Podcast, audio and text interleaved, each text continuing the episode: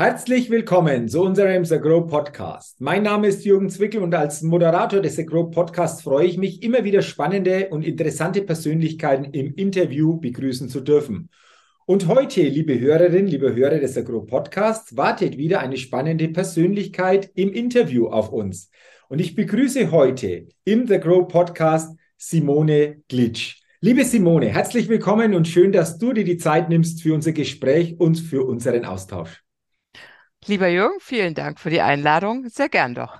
Sehr, sehr gerne. Und bevor wir starten, liebe Simone, will ich dich natürlich den Hörerinnen und Hörern noch ein bisschen näher vorstellen. Simone Glitsch ist Expertin für prozessorientierte Unternehmenstransformation. Was das genau bedeutet, was du genau machst, wie das genau alles aussieht in der Praxis, darüber reden wir natürlich auch. Doch bevor wir das tun, liebe Simone, starten wir wie immer mit der Get-to-Know-Fragerunde. Fünf Fragen an dich. Ich bin gespannt auf deine Antworten und wenn du soweit bist, lass uns gerne mit der ersten Frage starten. Na dann los. Na dann los. Frühaufsteherin oder Nachteule? Im Winter gerne Nachteule, im Sommer gerne Frühaufsteherin. Okay, bleiben wir mal beim Sommer. Jetzt haben wir Ende November. Wir holen uns die Sommerzeit mal her. Äh, wenn Sommer ist, wann startest du dann so in den Tag? Auch, auch schon mal um sechs. Okay, also so quasi mit dem Start des Tags, mit der aufgehenden Sonne, so quasi geht es dann auch los. Jetzt sind wir so quasi fast im Winter angekommen. Wie lange sind dann deine Tage so in dieser Jahreszeit? Dann gerne erst um acht, also wenn es anfängt, hell zu werden. Das okay. finde ich schon ganz schick. Okay. Und um wie lange wird es dann abends? Ach, unterschiedlich. Ich habe mir abgewöhnt, ähm, also nach 21 Uhr zu arbeiten, ja, sondern eben wirklich dann meinem Körper die Ruhe zu gönnen, weil im Endeffekt bringt es dann mehr. Ja, ich glaube, das ist auch ein wichtiger Punkt, den du ansprichst, irgendwann zu sagen, jetzt ist es auch gut, die Erholung einfach auch sich zu gönnen und dann am nächsten Tag wieder loszulegen. Und für dich ist so eine Deadline, wenn es irgendwo möglich ist, 21 Uhr, um dann einfach auch das gut ausklingen zu lassen. Genau. Ja, wunderbar. Danke für die Antworten bei der ersten Frage. Jetzt zur zweiten Frage. Liebe Simone, was ist dein Geheimtipp, um auf neue Ideen zu kommen? Geheimtipp. also eigentlich ähm, Aufgeschlossenheit und ähm, Interesse äh, dafür, auch sagen wir mal rechts und links von sein, einfach zu schauen. Ja, so. Also ich ähm, beschäftige mich ähm, gerade auch wirklich mit anderen Experten meines Fachgebiets und wie es ja immer so ist, hat man sich ja, ne, ich mache seit über 30 Jahren mein Fachgebiet. Ich denke, ich weiß sehr gut, was ich kann und wie es gut ist. Aber nichtsdestotrotz habe ich mir angewöhnt, auch ganz bewusst äh, Kollegen zuzuhören, warum die auf die Dinge so schauen, wie sie schauen. Und ähm, man findet immer was, wo man denkt, aha, ist interessant, sollte ich häufiger mit dran denken. Und man findet natürlich auch Punkte, aha, schau mal, da, das und das, da hat er noch gar nicht dran gedacht. Das kannst du vielleicht in deine Kommunikation mal ein bisschen weiter mit aufnehmen. Ja, also dieses bewusst über den Tellerrand schauen, aufgeschlossen sein für andere Meinungen und einfach auch so diesen Zwang rauszunehmen im Sinne von, wir müssen ja alle gleich auf die Dinge schauen. Nee, müssen wir nicht und sollten wir nicht. Mhm. Okay, also interessanter Ansatz, offen zu sein, neugierig zu sein im Austausch, auch gut hinhören, was du gesagt hast, ähm, hilft einfach auch hier neue Ideen oder zumindest Impulse, die neue Ideen ermöglichen zu bekommen. Dann sind wir auch schon bei der dritten Frage. Wenn du in Deutschland eine Sache ändern könntest, was wäre das? Ja, sofort. Äh, eine Bildungsoffensive. Ja, also ich habe selber zwei Kinder und äh, die gehen jetzt in die weiterführenden Schulen. Und äh, es ist einfach ein Drama zu sehen, wie das Land der Dichter und Denker mit den Kindern umgeht. Ja, also wir stecken einerseits noch ganz häufig in alten Denkmustern drin. Es fällt uns unheimlich schwer, Dinge neu zu machen. Also nicht mehr quasi alles äh, auswendig zu lernen in der Schule, sondern den Kindern mehr das Denken beizubringen, ihnen mehr auf den Weg zu helfen mit den Informationen, die wir ja nur alle haben. Ja. Äh, die Kinder können alle wahnsinnig gut googeln, ja, so und kriegen ja auch alle Informationen dieser Welt. Diese Informationen dann eher zu bewerten, zu sortieren und selber aneinander zu knüpfen. Was mache ich denn da draus aus diesen Informationen? Darauf ist das Bildungssystem überhaupt nicht eingestimmt. Ne, plus eben auch diesen ähm, Gedankengang, wie arbeiten wir denn besser zusammen? Ne, also Projektgeschäft, ähm, bis hin eben auch ähm, im europäischen Ausland mehr miteinander zu arbeiten oder natürlich auch international. Und zwar gleich von Anfang an und nicht ab erst Klassenstufe, was weiß ich, äh, Gymnasial, ja. Mhm. Ähm, plus, dass wir dann im Prinzip auch einfach unsere Kapazitäten darauf verwenden sollten, äh, unsere Kinder halt persönlich zu helfen, zu wachsen. Das bedeutet, wir, wir brauchen nicht nur eine neue Struktur des Bildungssystems und eine andere Idee, wie wir die Lerninhalte vermitteln, sondern wir brauchen auch einfach mehr Menschen, die mit unseren Kindern arbeiten und ihnen helfen, der beste Mensch zu werden, der sie werden können. Ja, und deswegen, also einerseits natürlich mache ich mir für meine Kinder relativ wenig Sorgen. Ja, ich kann ja aus dem Elternhaus natürlich viel mitgeben. Ja, aber andere Kinder, die halt wo die Eltern nicht so einen äh, Zugang haben zu Wissen, Mittel, Möglichkeiten etc. Die sind deswegen ja nicht äh, blöder, ja, sondern die, die gehen einfach im System unter, weil keiner die Zeit hat, im Prinzip äh, sie dann zu fördern und zu fordern. Mhm. Weil wir halt an Personal sparen, ja, oder eben auch an entsprechend ausgebildeten Fachleuten. Und mal ehrlich, das ist unsere Zukunft. Wenn wir nicht in unsere Zukunft investieren, meine Güte, immer noch in Autos, das kann es ja wohl nicht sein. Okay. Äh, du hast es angesprochen, würdest du sofort ändern oder da viel mehr in diese Richtung neu ausrichten? Hast du Hoffnung, dass sich da in diese Richtung in den nächsten Jahren etwas tut? Naja, wie man so, so schön sagt, die Hoffnung stirbt zum Schluss. Ja, also meine einerseits bin ich ja extra deswegen bei The Grow, ja, weil ich natürlich jetzt hier auch auf äh, Menschen treffe, die ähnlich denken wie ich, die auch Mittel und Möglichkeiten haben, daran etwas zu ändern. Und natürlich tue ich auch selber was. Ja, so entsprechend in den, ich, ich war äh, in der Kita, das war eine Elterninitiative, war ich äh, Vorstandsvorsitzende ja, lange Jahre und habe die Kita quasi nicht nur erweitert, sondern auch das ganze, ähm, die Geschäftsführung mit umgebaut. Und jetzt bin ich natürlich, habe ich bei der Schule mitgeholfen, von meinem Sohn äh, dort in die Digitalisierung mit reinzugehen und ähnliches es kann jeder immer einen kleinen Part tun, ja. Und ich glaube aber, wir als The Grow können es noch viel ähm, mehr halt auch programmieren und sagen, ja, äh, der Politik auch mitzugeben, äh, was zu tun ist. Weil wenn ich eins festgestellt habe, dass die Eltern so gesehen keine Lobby haben. Warum haben Eltern keine Lobby? Weil sie schlicht mit sich und den Kindern ausgelastet sind. Ja, so. Die ersten drei Jahre hat mein, meine Tochter insbesondere nicht durchgeschlafen nachts, ja. Und dann habe ich ja nur Einspruch dafür übrig gehabt. Schlafmangel ist eine anerkannte Foltermethode. Ja, also, ne, wenn man schon auf den Zahnfleisch geht, dann geht man, sorry, nicht noch auf die Straße kämpfen für ähnliches. Mit anderen Worten, wir müssen das für die, für die Eltern halt auch tun. Ja, also die, die, die erkannt haben, dass das zu tun ist.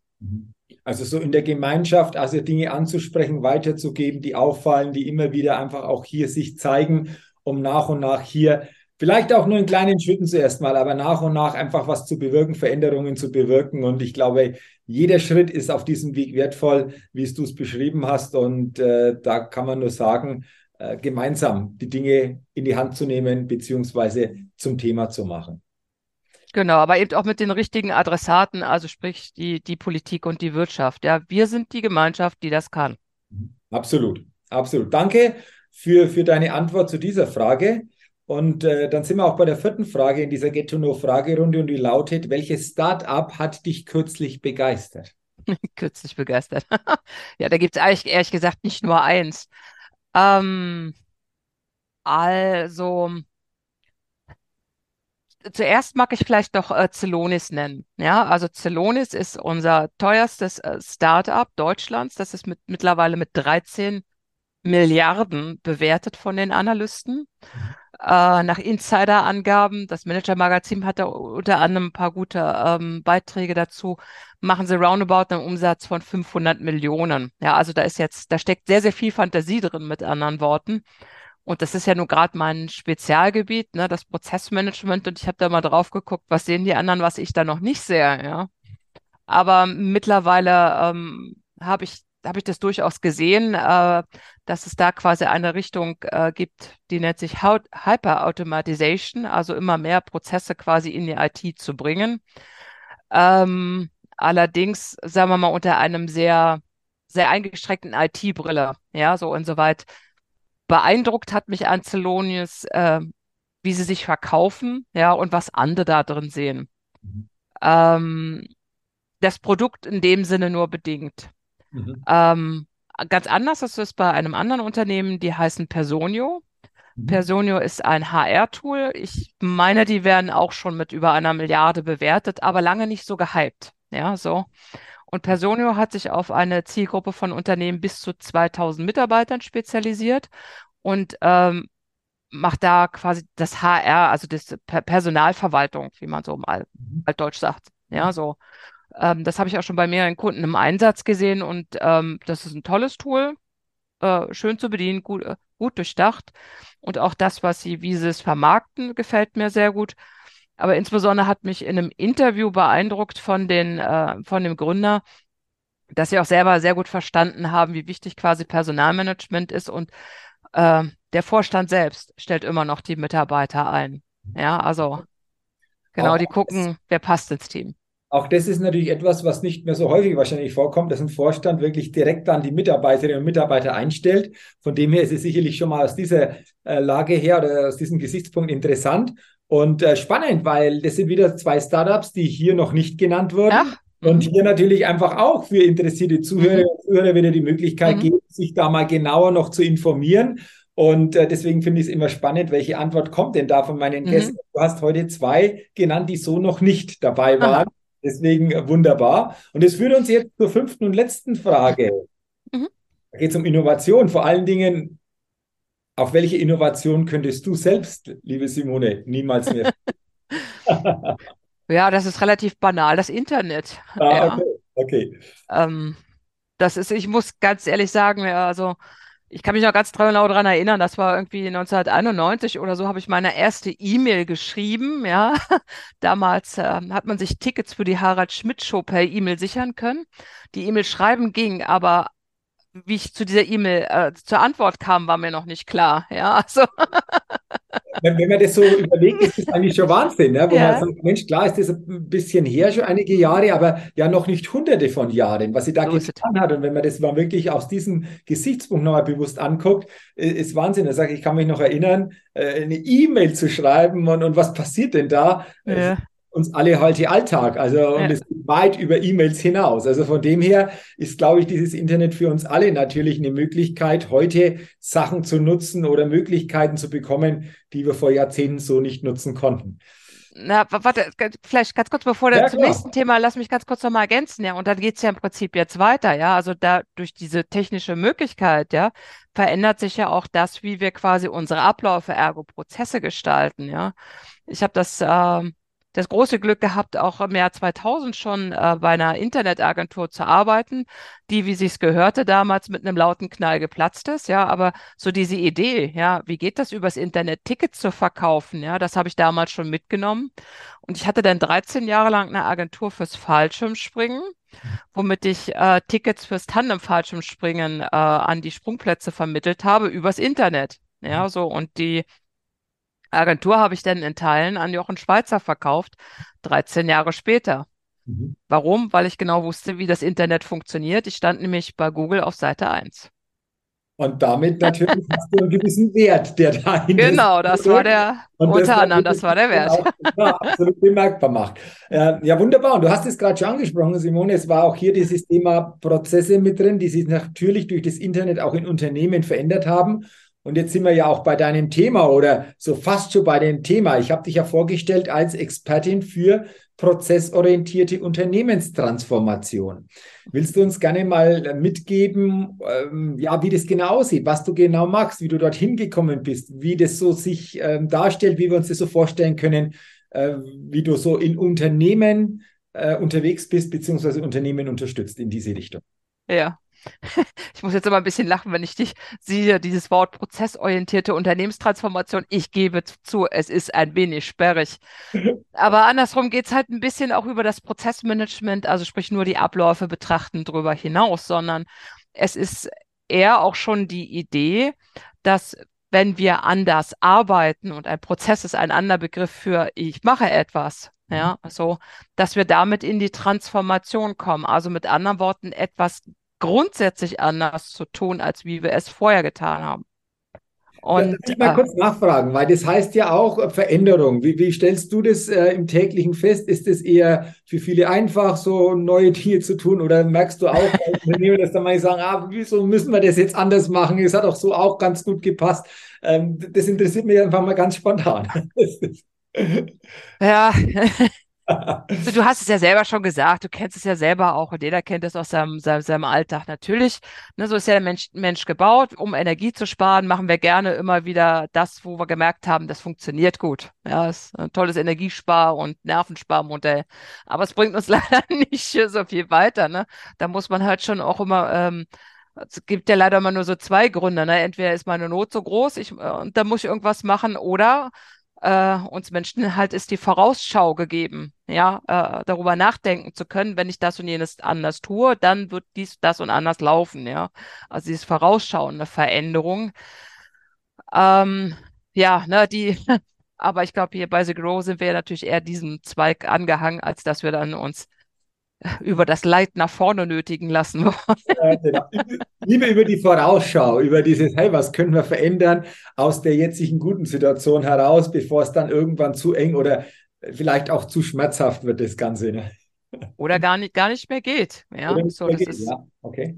Ne, weil ähm, das ist, also wir leben wirklich echt in spannenden Zeiten. Ähm, und ähm, was machen diese Zeiten aus? Das, was wir immer so ganz lapidar mit dem Übergang in Industrie 4.0 bezeichnen, ja, das bedeutet auch, dass wir quasi zu einem grundsätzlichen Umbau des Wie arbeitens wir gerade kommen. Ja, und zwar in dem Sinne ist unsere Transformation jetzt nicht nur eine digitale, ja, also nach dem Motto, alles das, was wir analog gemacht haben, machen wir jetzt irgendwie anders, aber auch digital. Ja, so das ist das ist es auch, aber das ist nicht der eigentliche äh, Punkt, mhm. sondern der, der wesentliche Punkt halt auch ist, dass wir zu einer neuen Art der Zusammenarbeit finden. Mhm. Oder lass mich ganz kurz noch mal so ein bisschen in die Geschichte gucken. Die Unternehmen, so wie wir sie jetzt heute kennen, die sind um 1850 zur zweiten industriellen Revolution entstanden. Die erste industrielle Revolution war, da haben wir die Dampfmaschine entdeckt und dann die Webstühle zum Beispiel mit Dampf angetrieben. Die zweite war die Elektrifizierung, Erfindung ähm, des Fließbandes und der Arbeitsteilung. Mhm. Ja, also vorher hat man eher so manufaktuell gearbeitet, also alles aus einem Stück, so wie der Schuster macht, vom Leisten äh, bis zum genähten Schuh, bis zum Verkauf, alles aus einer Hand. Ja, das hat man gesehen, dass das so nicht funktioniert, also oder andersrum, dass man damit nicht effizient sein kann, also viel in kurzer Zeit da herzustellen. Dass uns das mittlerweile sehr gut gelungen ist und fast schon zu gut, das wissen wir alle selber. Mhm. Ähm, aber was, was ändert sich denn jetzt? Was sich ändert, ist im Prinzip die Art und Weise, wie wir zusammenarbeiten. Nämlich diese, das, was wir da gemacht haben, diese sogenannte Arbeitsteilung. Also ich mache das, du machst dies und du machst jenes und zum Schluss bauen, baut jemand das Auto zusammen. Ja, so.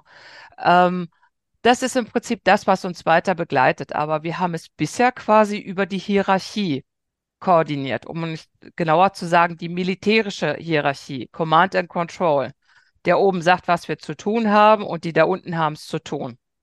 Ja, das war zum Anfang der, äh, der industriellen Revolution auch gut und notwendig, weil da kamen die Bauern äh, vom Feld auf die Stadt, in die Stadt, ja, und die konnten natürlich weder lesen noch schreiben, sondern die waren ja eigentlich die ganze Zeit im Prinzip mit der Bewirtschaftung ihrer landwirtschaftlichen Flächen oder eben Tierhaltung beschäftigt. Die brauchten das nicht. Ja, so mit anderen Worten, die konnten da noch gar kein Auto zusammenbauen.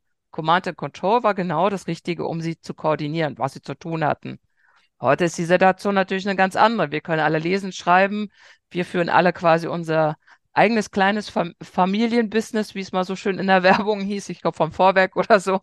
Ne, weil wir haben alle unsere Familien und kriegen das auch im Privaten halt relativ gut geschüsselt. Aber im Unternehmen kommen wir uns dann noch mit Command and Control daher. Ja, so. Und das merken wir halt, das passt, das passt halt einfach nicht mehr. Mhm. Was ist denn jetzt die Alternative dazu? Und diese Alternative dazu, die sind wir gerade im Prinzip äh, am Ausprobieren oder am, am uns dahin entwickeln, nämlich eben in dem Sinne auf Augenhöhe zusammenarbeiten, das, was man so ein bisschen auf mit New Work und agilen Methoden ähm, ähm, ja schon kennengelernt hat, ne? Also die, die Men den Menschen zu helfen, äh, entsprechend in Gruppen zusammenzuarbeiten. Und für das Prozessmanagement heißt das, dass wir quasi nicht mehr funktional getrennt arbeiten. Der Verkauf hat den eigenen Bereich, der Indienst hat den eigenen Bereich, die Produktion hat den eigenen Bereich, sondern dass wir crossfunktional, nämlich also in einem Team zusammensitzen und gemeinsam ähm, mit Blick auf den Kunden zusammenarbeiten, sowohl räumlich als auch inhaltlich. Ja, und das auch nicht mehr separieren durch äh, Verkaufschef, Einkaufschef und so weiter, sondern eben uns als wirklich als Team zu verstehen. Ja, mhm. das ist im Prinzip der eigentliche äh, Punkt der Transformation, der in dem Sinne ein struktureller ist, ne, weil ich eben dieses oder andersrum das Organigramm kann ich nicht mehr als Instrument, wie arbeite ich dann benutzen für das Modell, was ich gerade aufgezeigt habe. Ja, und natürlich auch kulturell nicht, weil mit Command and Control funktioniert es nicht mehr. Mhm. Ja, so, also in dem Sinne sind wir wirklich da in, in, im Bereich eines strukturell und kulturellen Wandels, der eben auch getrieben und unterfüttert wird mit, der, mit einem digitalen Wandel. Okay, also spannend, was du so einfach erzählst, wie sich das wandelt oder wo es hingeht. Jetzt ist es ja auch bei Gersa Grosso, Simone, das Thema mhm. Mittelstand ist natürlich hier ein ganz zentrales Thema. Mhm auch, dass viele Mittelständler hier in den Podcast reinhören. Du bist auch im Mittelstand unterwegs, begleitest mittelständische Unternehmen in dem Transformationsprozess. Jetzt die Frage an dich, wo gilt es denn da vor allen Dingen vom Mittelstand her hinzugucken? Was ist wichtig oder was fällt dir immer wieder auf in diese, in dieser, in dieser ja, mhm. Begleitung? Ja, also ich war vormals als so ganz typische Prozessmanagement-Beraterin unterwegs, ja, und habe Kästchen gemalt, ja, so wie wir das ja alle schon kennen. Und dann ist mir irgendwann aufgefallen, also die Kästchen, die bringen uns irgendwie nicht weiter, ja. Natürlich brauchen wir eine Idee, wie arbeiten wir denn zusammen? Aber das ist es noch lange nicht, sondern vielmehr ist es im Prinzip das, was ich jetzt gerade gesagt habe. Das ne, braucht man mal im Kopf, was bedeutet jetzt dieser Wandel für uns? Und dann ist es natürlich insbesondere wichtig, dass der Vorstand diese Idee hat. Ja, ich arbeite mittlerweile mit dem großen Mittelstand zusammen, einfach weil ich schon sehr, sehr viel Projekterfahrung habe und dem großen Mittelstand helfe, solche Projekte eigenständig umzusetzen. Weil es nutzt denen ja nichts, immer wieder Berater zu haben, die dann halt auch weg sind, sondern die eigenen Mitarbeiter müssen es können. Mhm. Ja, weil das ja ein dauerhaftes System ist, was man, was man dort betreibt. Und ähm, da fangen wir unter anderem eben auch an, das Zielbild mit dem Vorstand äh, zu entwickeln. Was heißt denn die Transformation jetzt für euch?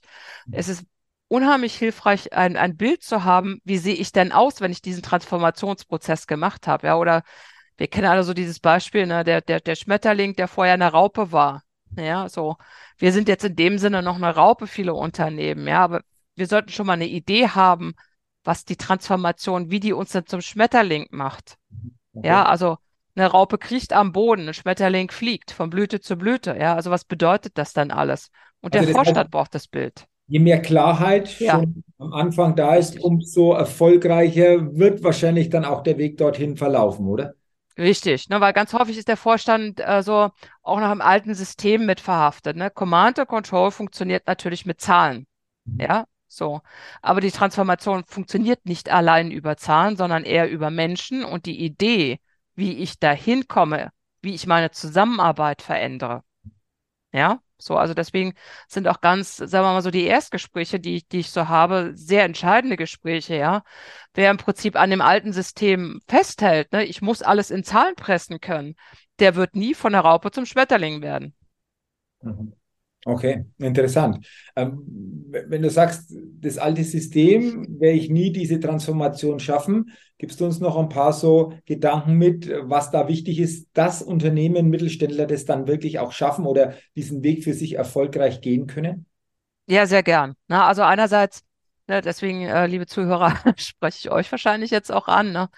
Da im Prinzip vielleicht auch mal ein bisschen nochmal weiter, weiter reinzugucken oder auch ganz gerne, ganz unverbindlich mit mir ins Gespräch zu gehen. Ähm, und die andere Idee ist, wie kommen wir denn schnell durch die Transformation? Ne? Weil natürlich, irgendwie dauert, ist der Prozess, äh, tut der so ein bisschen weh. Ja, also ergo, was hilft? Schnell sein. Wie können wir denn schnell sein? Wir können nicht schnell sein, indem wir jetzt Mitarbeiter neue Anweisungen schreiben und sagen, jetzt machst du es so. Das ist wieder Command and Control sondern wir, das, der einzige Weg führt darüber, indem wir die Mitarbeiter befähigen und später auch ermächtigen, selber diesen Weg zu laufen. Ja, so. Und deswegen habe ich ja genau meine Vorgehensweise umgestellt. Ich sage jetzt immer dazu, ich bin äh, in dem Sinne fachlicher Coach oder andersrum wie auch vielleicht vom Sport so ein Personal Trainer. Ja, also ne, ich renne nicht für die um Unternehmen ums Haus, sondern ich sage ihnen, mit welchem Schuhwerk, welchen Weg und welcher Zeit mhm. äh, und so weiter, ne, sie am besten ums Haus laufen. Und ich laufe natürlich mit ihnen mit und helfe ihnen auch diesen, diesen Weg quasi selber zu gehen. Ja, indem sie quasi sich selber, ergo und auch ihren Mitarbeiter befähigen, es zu tun. Mhm. Und ich bin sehr davon überzeugt, dass es nur mit den Mitarbeitern geht und nicht gegen. Genauso wie ich nicht gegen den Wind segeln kann. Mhm. Mhm. Schönes, schönes Bild. Ich habe auf der Website auch äh, das Wort Guide gesehen. So quasi mit mir als Guide revolutionieren Sie Ihre Unternehmens- Kultur oder Architektur, mhm. so steht bei dir auf der Webseite. Ich glaube, das ist eine gute Bezeichnung auch für das, was du beschrieben hast. Von außen einfach auch mit zu begleiten, aber den Weg selbst, den darf natürlich jeder oder jedes Unternehmen selbst gehen. Das ist, glaube ich, nochmal ganz, ganz wichtig, einfach auch ähm, das immer wieder natürlich einfach auch im Bewusstsein zu haben. Ja, ja absolut. Also absolut. zumal, ne, und da kommen wir jetzt zum Beispiel wieder auf dieses, äh, auf das Celonis, ja die scheinen so eine Abkürzung anzubieten, so nach dem Motto, ne, setzt mal ein Tool ein und dann äh, werden eure Prozesse optimiert. Mhm. Nee, wenn solange die Datenqualität nicht stimmt ne, und solange der Mitarbeiter nicht einsieht, warum man das tun soll, werden wir immer wieder Wege finden, das System zu konterkarieren und gegen die Wand zu fahren. Noch sind wir die Schlaueren. Also es geht immer, und das ist, glaube ich, eine zentrale Botschaft, immer nur ja, mit den Menschen, mit den Mitarbeiterinnen richtig. und Mitarbeitern, egal welche Systeme da dranhängen, am Ende ist es doch noch der Mensch, die Menschen im Unternehmen, die das Ganze einfach mittragen? Oder kann man das einfach auch insgesamt so als Quintessenz ja, äh, definitiv. Glaube, ein wichtiger Punkt. Und ähm, äh, ist das auch etwas, wo du sagst, vielleicht letzte Frage dazu, das ist das einfach auch, ist die Haltung in Unternehmen, sich diesbezüglich auch zu öffnen, dass das ähm, der Weg früher oder später sein wird, Dinge zu transformieren? Oder siehst du da manchmal einfach auch die Situation, du hast es vorher gesagt, aus dem Schmerz heraus oder aus dieser ja, Freude an Lösungen, Freude an dieser Veränderung. Was begegnet dir da häufiger? Ist es manchmal auch der Schmerz, jetzt geht es nicht mehr anders, jetzt müssen wir da einfach? Ja, schon. Also ich sage mal so, ähm, ich schreibe Vorstände an, um mir dann auch zu sagen, wir haben so ein komplexes Geschäftsmodell, ja. Wir mhm. sehen eigentlich gar nicht mehr durch und wie wir, wie machen wir das, wie, wie regeln wir die Verantwortlichkeiten? Das ist so eine auch Regelungsflut noch mit dahinter. Wie machen wir das alles? Ja, wir haben uns ihren Blog durchgelesen und fanden das ganz interessant, die Ansätze, ja. So, und dann, äh, da kommen wir, da kommen wir ins Gespräch, dann erläutere ich das eben ähnlich, ja, so. Und äh, dann passiert manchmal so, dann höre ich eine ganze Weile nichts und dann ähm, höre ich davon, ah ja, dann haben wir uns doch das, das, das Tool XY wieder gekauft. Ja, also so diese Idee, weißt du, wie eine Wunderpille, ich weiß, das wird jetzt schwierig, aber ich hole mir mal die Pille, ja. Also das ist, äh, wo ich dann auch mal so beim Management manchmal so beobachte, so dieser, der, der Mut halt auch, ja. Ich verstehe das unheimlich, unter welchem Druck das obere Management halt ist, auch gegenüber den, den Shareholdern und Investoren und so weiter, ja. Aber manchmal hilft es dann eher auch aus der Sicht heraus, dann sich eben damit auseinanderzusetzen und einen guten Argumentationsleitfaden zu finden, warum ich dann ausgerechnet diesen Weg gehe und mir jetzt nicht einfach nur wieder ein neues Tool kaufe. Und äh, wenn jemand auf dem Weg begleitet werden möchte, bist du natürlich als prädestiniert. Wir haben schon angesprochen, also sollte jemand hier reinhören in diesen Podcast und sagen, Mensch, das klingt interessant, irgendwie stehen wir auch hier vor diesem Thema. Du hast es schon angesprochen, dann gerne natürlich mal Kontakt aufnehmen, den ersten Austausch durchführen, um dann einmal zu gucken, was macht Sinn, wie könnte das weitergehen. Ich glaube, das ist ganz wichtig und können wir gerne natürlich. Ganz unverbindlich mal, einfach mal ins Gespräch mal kommen und dann alles weiter wird man dann Absolut, sehen. wird man sehen. Danke mal für diese wertvollen Gedanken zu diesem Thema. Abschließend zu Aha. unserem Gespräch will ich natürlich ein Thema noch ansprechen. Liebe Simone, das ist mir aufgefallen in der. Vorbereitung. Da habe ich bei dir doch gelesen, du hast es gerade schon erwähnt, du hattest so eine Agentur, Thema Fallschirmspringen, mhm. hast du vermittelt. Ja. Aber du hattest nicht nur eine Agentur, sondern du bist selbst auch Fallschirmspringerin. Ich habe gelesen mit über 3000 Formationssprüngen. Und da habe ich mir gedacht, Mensch, wenn wir schon ins Gespräch kommen, Fallschirmspringerin war hier noch nie im Sagro Podcast. Erzähl doch mal kurz, wie bist du dazu äh, gekommen und, und, und, und was macht das Fallschirmspringen auch mit dir? Vor allen Dingen in dieser häufigen Anzahl jetzt schon äh, von Sprüngen, die du ja absolviert hast. Ich mache das jetzt schon seit über 30 Jahren und irgendwie war mir schon immer klar, dass das muss was ganz Tolles sein, ja. Beim Fallschirmspringen geht es ja darum, ähm, Skydiving, der englische Begriff, der trifft es eigentlich viel besser, ja. Also das Tauchen im Himmel, also dieses Bewegen in diesem dreidimensionalen Raum. Ja, den Fallschirm benutzen wir ja mehr oder minder nur, weil wir es nochmal machen wollen, ja. So. Mhm. Ähm, das ist einfach ein tolles Gefühl, ja. Ähm, man kann zum Beispiel auch in den Tunnel gehen, das ist nicht, nicht ganz so gefährlich. Ne? München hat das, München, Berlin. Mhm kann man das selber mal kennenlernen, so wie der dreidimensionale Raum ist und wie es ist, im Prinzip nicht mehr ne, gehen zu können, sondern flie fliegen zu dürfen. Ja, das ist ein, ist ein tolles äh, Gefühl, das zum einen, natürlich ist es auch eine große Kulisse, immer zwischen Himmel und Mond zu hängen, der rein äh, zu Füßen, ja, als kleines blaues Band. Aber andersrum ist es einmal mal auch so die, wie funktionieren solche Gemeinschaften? Das hat mich durchaus auch immer fasziniert, weil ich durfte unter anderem eben auch Mitglied des ähm, größten äh, nationalen äh, Fallschirmsprungrekords sein. Oder andersrum, ähm, die deutsche Mannschaft hat im Jahr 2014 ähm, einen Rekord mit 214 Personen in der Luft geflogen. Mhm. Ja, so. Ähm, und das Gemeine beim Fallschirmspringen ist, dass man natürlich ganz wenig Zeit hat, ja, da zusammenzukommen. Und das muss genau so sein, wie man das vorher bildlich abgedruckt den äh, Schiedsrichtern gegeben hat. Da kann man nicht irgendwo anders anfassen oder irgendwie so, sondern das muss exakt so sein. Mhm. Aber die Möglichkeit, Fehler zu machen, ist in einem dreidimensionalen Raum ziemlich hoch. Mhm. Ja, so. Ähm, und wir haben es trotzdem geschafft. Ja, wie, wie, wie kann man, wie koordiniert man im Prinzip so, so viele Leute, die, wo jeder Einzelne quasi auch immer einen dreidimensionalen Raum um sich hat, ja? Natürlich, A, ist es der Wille der Leute, das zu tun und auch natürlich entsprechend durch diese Täler zu gehen, die man immer erlebt, wenn man irgendwo eine Herausforderung hat, ja? Ähm, aber dann in dem Sinne auch mit Command und Control funktioniert das ja nicht, sondern da muss im Prinzip, ne, wie befehle ich jeden dazu? Wie kriege ich die mit rein, dass das dann halt doch funktioniert, ja? Mhm. Und äh, das ist unheimlich spannend, interessant zu sehen und macht darüber hinaus auch wahnsinnig Spaß. Ja, mhm. also. Kann, kann ich mir gut vorstellen. Ähm, irgendwie ein bisschen Parallelen auch zu dem Thema Prozessorientierung. Ja, du brauchst die Leute, die, die hat so seinen Part und nur gemeinsam funktioniert es dann wirklich auch, das umzusetzen. Ja. Letzte Frage ähm, noch, ähm, Simone, du hast ja gesagt, du machst das schon seit über 30 Jahren. Ich denke, du kannst dich noch an deinen ersten, zweiten, dritten Sprung erinnern. Ist es, wenn du schon ein paar, paar tausend Sprünge gemacht hast? Wie ist der Unterschied? Zwischen dem ersten Sprung gehst du da schon mit der Routine rauf, wobei ich könnte mir vorstellen, bei dieser Sportart ist es wichtig, immer wieder bei jedem Sprung genau einfach auch sich ausgerichtet zu haben. Äh, wie, wie, siehst du das nach äh, vielen Tausenden von Sprüngen, die du schon absolviert hast, im Vergleich die ersten Sprünge und jetzt, wenn du so quasi in ein Flugzeug steigst und wieder einen Sprung machst?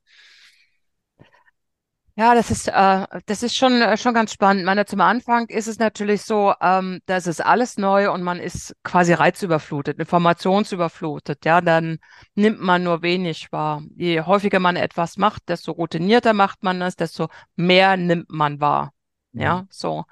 Ähm, das ist zum einen so, aber zum anderen ist es so, dass deswegen lange noch nicht äh, die, das Bewusstsein dafür aufhört, dass wir natürlich aus einem intakten Flugzeug springen, ja, und ich bin Mutter. Also insoweit setzt man sich auch dann damit nochmal auseinander, was wäre, wenn, ja. Aber okay, das Leben ist auch ein Risiko, auch wenn ich mit dem, wenn ich mit dem Auto fahre, ja. Aber natürlich geht man ganz bewusst auch mit den Dingen um, man äh, macht die entsprechenden Checks und guckt sich das an und hinterfragt. Ja, mhm. so, aber was viel spannender noch ist auf dem Weg äh, in diesen 30 Jahren ist, dass wir mittlerweile ganz anders fliegen, als wie ich, wie ich das mal gelernt habe. Ja, und dieses Umstellen zu fliegen, nämlich als sagen wir so, als so die Tunnel entwickelt wurden, hat man in wesentlich kürzerer Zeit viel mehr fliegen können. Ja, ansonsten habe ich ungefähr eine Minute Freifallzeit und im Tunnel kann ich zwei Minuten einmal reingehen und dann zehn Minuten Pause, wieder zwei Minuten reingehen und so weiter. Das, das kann ich durchaus eine mhm. Weile durchhalten. Ja, also ich komme viel schneller auf meinen Erfahrungswert und deswegen hat man auch gemerkt, wie kann ich anders mit der Aerodynamik umgehen und man hat in dem Sinne eine neue Art zu fliegen gelernt. Aber Mhm. jetzt die alte Art zu fliegen abzustellen und die neue zu lernen, das ist eine ziemliche Herausforderung gewesen, ja. Und das hat sicherlich gut zehn Jahre gedauert, um zu sagen, jetzt kann ich's, ja. Aber genauso ist es, sagen wir mal, auch eben wieder im Prozessmanagement, ja. So, mal, du, du schneidest es ja nicht ab von einem Tag auf den anderen Tag kannst du es dann. Nee, so ist es nicht, sondern es ist quasi immer wieder probieren, nochmal probieren und äh, immer wieder eine aufstehen, Krönchen richten, wie man so schön sagt. Ja, immer, immer wieder weitermachen. Ein Das ständiges, ist ein ständiges Dranbleiben. Das war jetzt nochmal eine wunderschöne Parallele oder eine Verbindung Ja, Thema Fallschirmspringen, auch was das Thema in der Verbindung mit Prozessorientierung, worüber wir uns ja auch ausgetauscht haben, verbindet. Dieses Dranbleiben, dieses immer wieder tun und dann nach und nach so in diese neue Richtung immer besser reinzukommen. Ähm, ja, ich sage an dieser Stelle, liebe Simon, herzlichen Dank für unser Gespräch, für deine interessanten Gedanken, Impulse zum Thema prozessorientierte Unternehmensarchitektur, was da wichtig ist, vor allen Dingen ähm, im Mittelstand, worauf es da wirklich ankommt, aber auch am Schluss vor allen Dingen auch nochmal dein Hobby, so könnten wir es bezeichnen, eine Passion Fallschirmspringen und was auch das letztendlich auch wieder übertragen auf andere Situationen, natürlich, wie auch immer die aussehen, wir nutzen können, um uns da das eine oder andere bewusster zu machen. Ich wünsche dir natürlich weiterhin beruflich bei deiner Begleitung der Unternehmen in der Prozessorientierung alles Gute und vor allen Dingen weiterhin alles, alles Gute, toi, toi, toi, bei jedem deiner Sprünge beim Hobby faszinierendes Fallschirmspringen. ja, Alles Jürgen, vielen Dank für deine netten Fragen und danke, dass ich Teil dieser Gemeinschaft sein darf. sehr, sehr gerne, liebe Simone, und weiterhin alles, alles Gute. Ich danke dir. Tschüss.